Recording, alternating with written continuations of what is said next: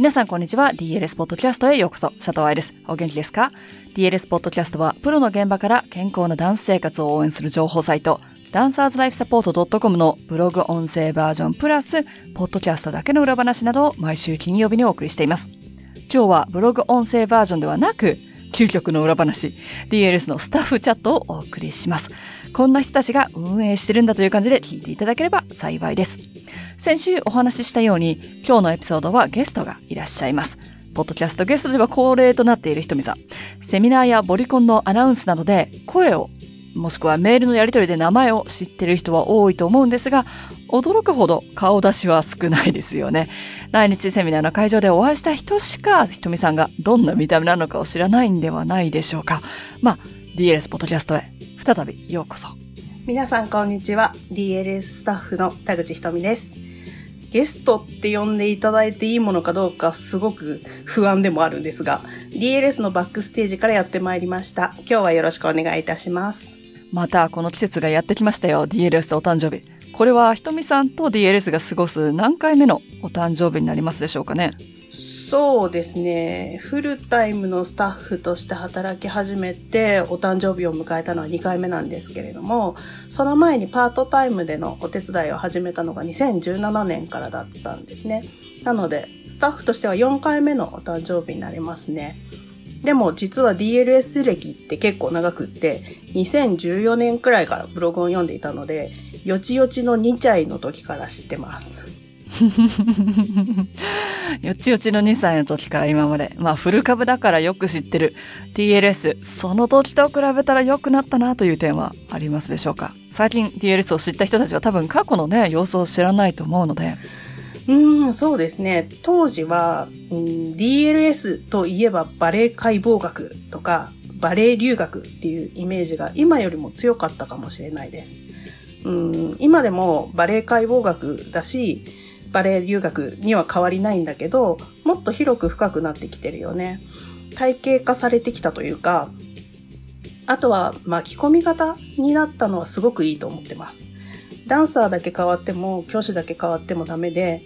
それこそトレーナーとか保護者、バレエを応援してくれるであろう大人トレーニーというサポート側を巻き込んでいくっていう形で成長を感じてます。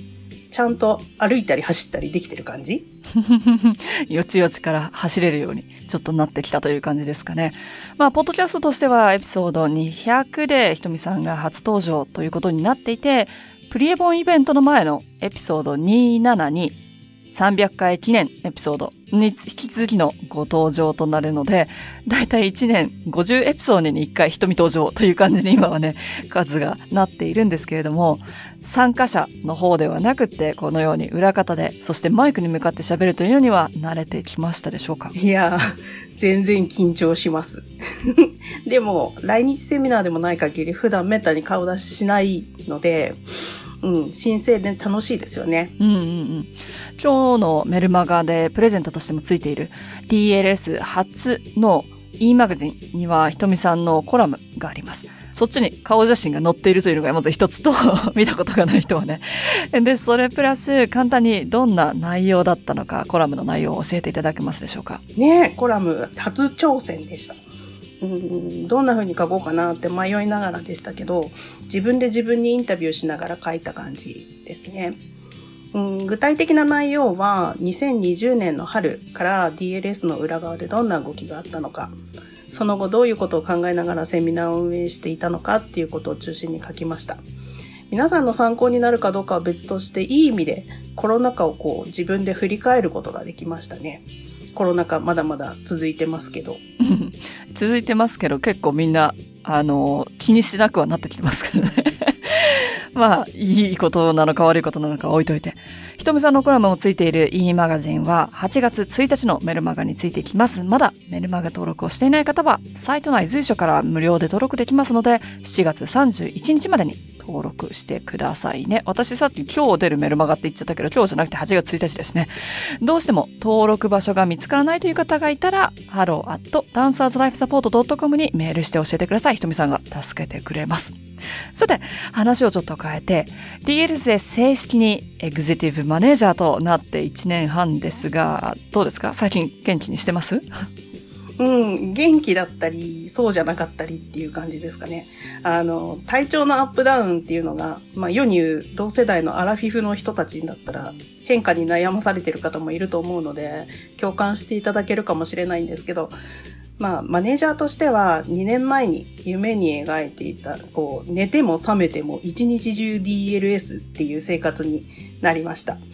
たまにこう考えることがいっぱいすぎて、夢が広がりすぎて、脳みそが煙を出すこともあるんですけど、DLS ではお客さんの顔がすごく近くに見える分充実しているかなって思います。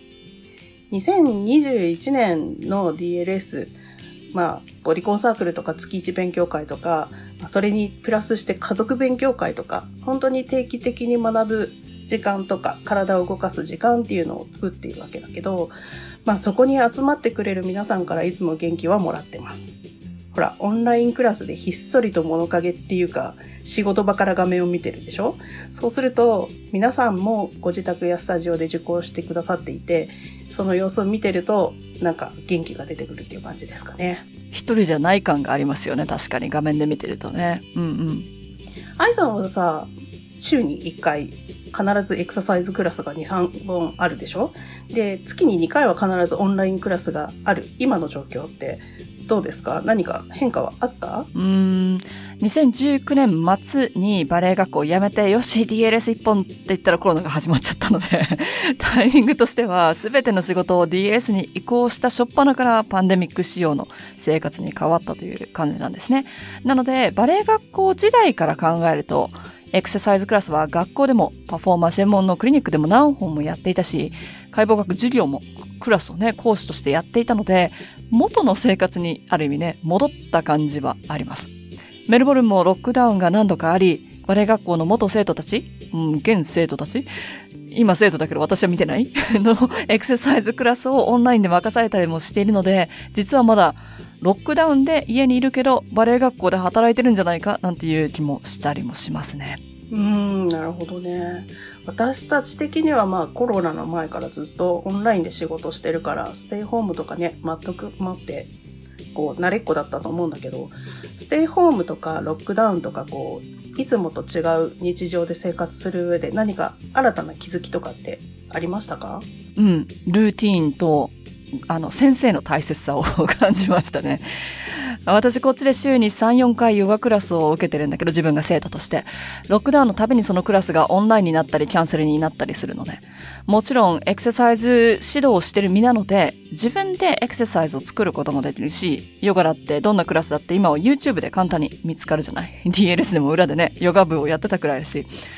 だけど、いつもできる、自分でできるっていうシチュエーションは、いつでも自分でずらせるっていうことなので、仕事が忙しかったり、他の用事があると、最初にやっぱりそういう自分の予定を変更してしまうんだよね。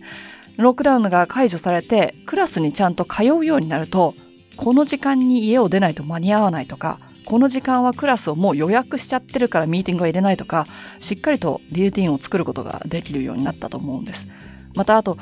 先生に顔を見られると、ちゃんと通わなきゃって思いますよね。鬼活と重なっていけないクラスがあると、先週来なかったよねなんて言われるから、それもやっぱりこう、活になります。だから今年ボディコンサークルを始めてよかったなと自分で思うことは、過去に YouTube チャンネルとかにもエクササイズクラスをアップしたりもしたけれども、画面越しでもちゃんと参加しなきゃいけない 自分が参加しなきゃいけないクラスがあるっていうことの大切さを自分でも今回このコロナで体験したので、そのような環境をね、皆さんに提供していてら嬉しいなと思ってます。ちなみに、ひとみさんの方、ボリコンサークルのグループ2でこっそりエクササイズしてるっつのは続いてますか？ばらされましたね、えー、可能な範囲になるんですけど、続けてます。画面オフで、こっちもひっそりと。あの、日によってはね、サポートで手が離せない時もあるんだけど、まだ始めて2ヶ月で、愛さんが言うところのあの、ボリコンの最初の2ヶ月は初級っていう形の域なんだけど、不思議なことにデスクワークをしてても座っていて安定を感じるようになって、なんか週に1回1時間っていうか、まあ私の場合は3、40分程度で自分の安定感がこんなに変わるんだってことにすごく驚いてます。その辺もあの、e マガジンのコラムに書いてますので、よかったら読んでくださいね。と宣伝してみる。まあ DLS もね、この e マガジンのテーマもそうなんですが、あと少しで8周年を迎えることになります。この先 DLS を通じてこんなことができたらなというご意見は裏方としてありますでしょうか？うん、意見ですね。すごく漠然としたこう話なんだけど、オリコンサークルに自分でこう参加してみて、また家族勉強会とかなども運営側で見ていて常々考えてることがあってそれが今の日本ってすごく保護者の皆さんとか子どもたち先生方も本当に忙しそうなんですよね。で日常のスケジュールに追われてしまってなかなかできないが自分の新しい自分発見でそれが楽しいっていうプロセスをたどるのが難しいかもしれないなって思うようになってきました。極端に言うとなんかこう早くできるようにならなきゃって焦っている人ってすごく多い気がするんですよね。結果を求めがちというか。で私自身もできないことが良くないっていうような変な罪悪感を持っていたことに気づいたりしてこう愛さんがエクササイズ中によく言っているできないことが分かることは成長っていうのがすごく大事って感じるようになってきました。だから年齢やね性別や立場にかかわらずできない自分を見つけて楽しくやなっちゃうようなそんなコンテンツが増やせていけたらいいなと思ってます。オンラインの世界でもリアルの世界でも学びって大事だなって本当に実感したコロナ禍だったのでそうやってハッピーダンシングを広げていければいいなと思ってます。うん、そうね。できないイコールダメ、落ちこぼれってどうしてもあの学校の授業とかもそうだけれども思っちゃってる人たちが多いですが、できないことをやるから上達するのであって、できない自分と出会うことで初めて、じゃあどうやったらできるようになるのかと考えることができるじゃない。そこから上達するっていう次のステップに行くはずなんだけれども、保護者や先生、もしくは社会的な要素が、この子は才能ないからって決めてしまうんだよね、できないと。で、本人もその言葉を聞くと、ああ、やっぱり向いてないんだなと思ってやめてしまうと思う。ひとみさんの言うように、せっかくバレエ上達のスタート地点にできないことに気がついて立った子たちを、できないって楽しくて本当は、できるようになるともっともっと楽しいって思ってもらえるようなマニアックなコンテンツを提供していけるといいですね。ひとみさん、今日もどうもありがとうございました。そして、最後まで聞いてくださった皆さんもどうもありがとうございました。8周年を迎える DLS がより多くのダンサーの健康をサポートしていきますように、私たちも頑張りますので、共感してもらえたら、SNS シェアやいいね、コメント、もちろん、セミナーやボリコン参加の応援もどうぞよろしくお願いいたします。ではまた、来週のポッドキャストで皆さんとはお話しし、ひとみさんとは50エピソード後にまた お話しすることになるんではないかなと思っております。ハッピーダンシング、佐藤愛でした。